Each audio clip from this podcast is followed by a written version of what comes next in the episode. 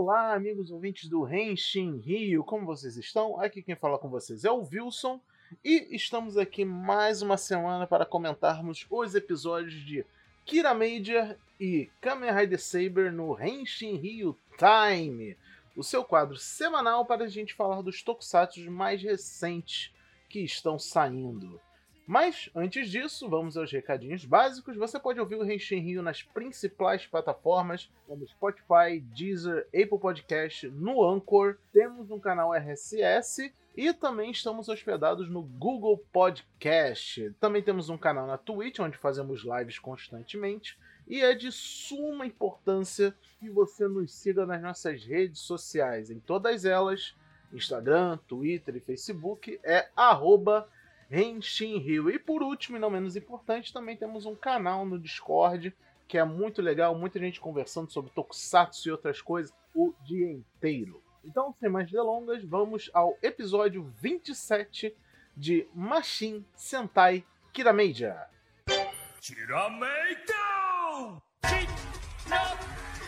Cara, olha, antes de comentar esse episódio, temos que dar um passinho para trás pouco bem para trás, na verdade.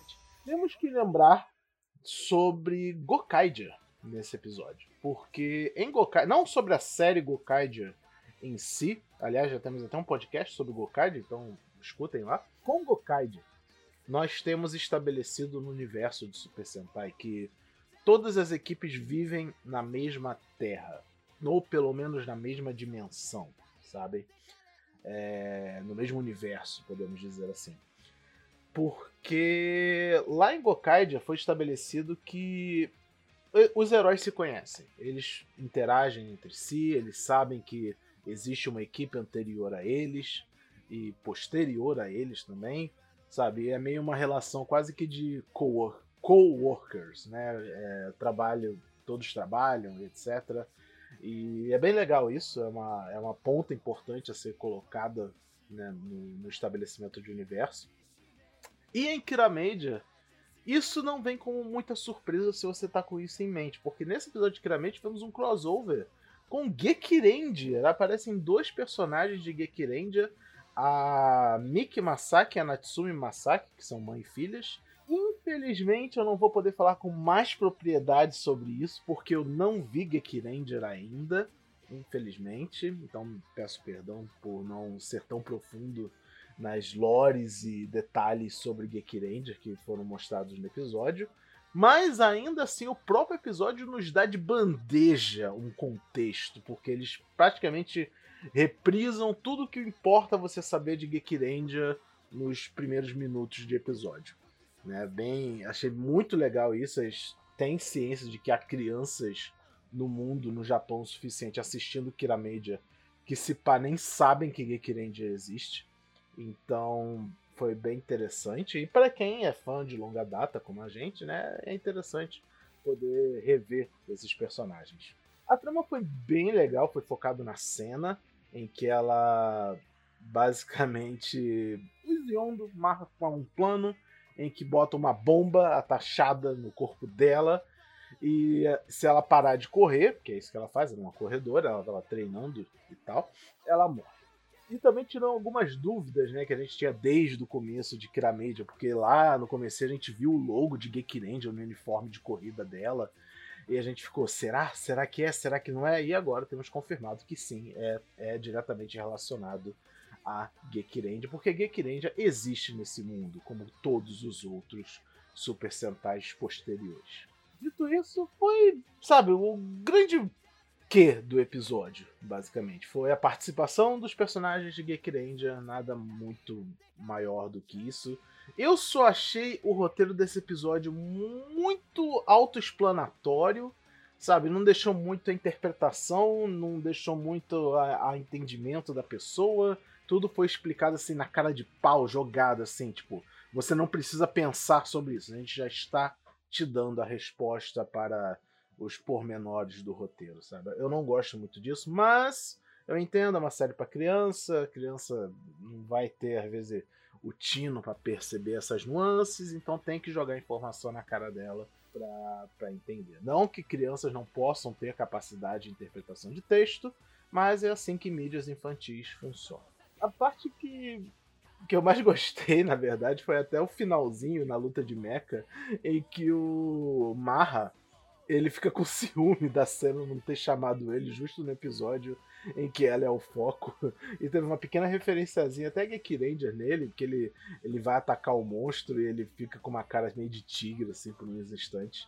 É bem legal. É, e é isso, né? A gente teve um episódio muito interessante, muito divertido. Eu gosto muito da personagem da cena. Ela é bem legal, eu gosto do jeito que ela é meio irritadinha e tal. Eu acho ela tão fofa. ela é tão bonitinha, gente. Então é isso, galera. Não vou mais enrolar aqui vocês. Foi um episódio legal, foi um episódio crossover de Kekirendia. O mundo do Super Sentai é unificado, sabe? É, podia ser como a Tokunet, né? Unificado assim também. Mas então, é isso. Eu vou passar aqui o microfone virtual para o Igor com os comentários dele sobre o episódio de Kamen Rider Saber. Até a próxima, galera.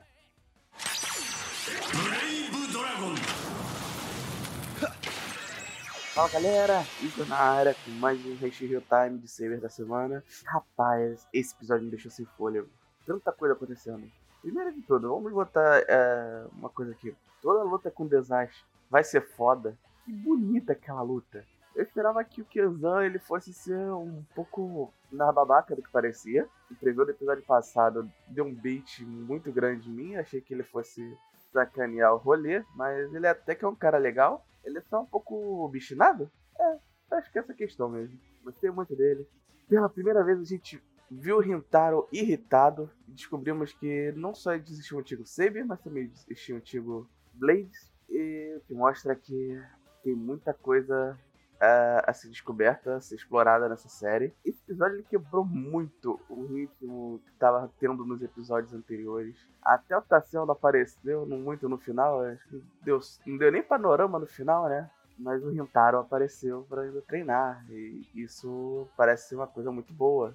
Cara, eu fiquei, eu, eu fiquei arrasado com isso. Cara, eu nunca vi o Rintaro frustrado, né? Sério, tudo bem, tá começando agora, mas ele mudou completamente, cara. A trama hoje, porra, foi. Tivemos, temos o. O Saber jogado contra a parede, Blade jogado contra a parede, Kenzan fazendo seu debut, o Slash também, né? Parece nós temos um Kamen Rider que aparecer no futuro, né? Tá ali quietinho. Tivemos um, um destaque para esse rapaz que tá aí só aparece de vez em quando, que parece ser o Ferreiro, mas pelo jeito ele deve ser o Kamen Rider também. E nós temos nossa primeira panorama de Avalon.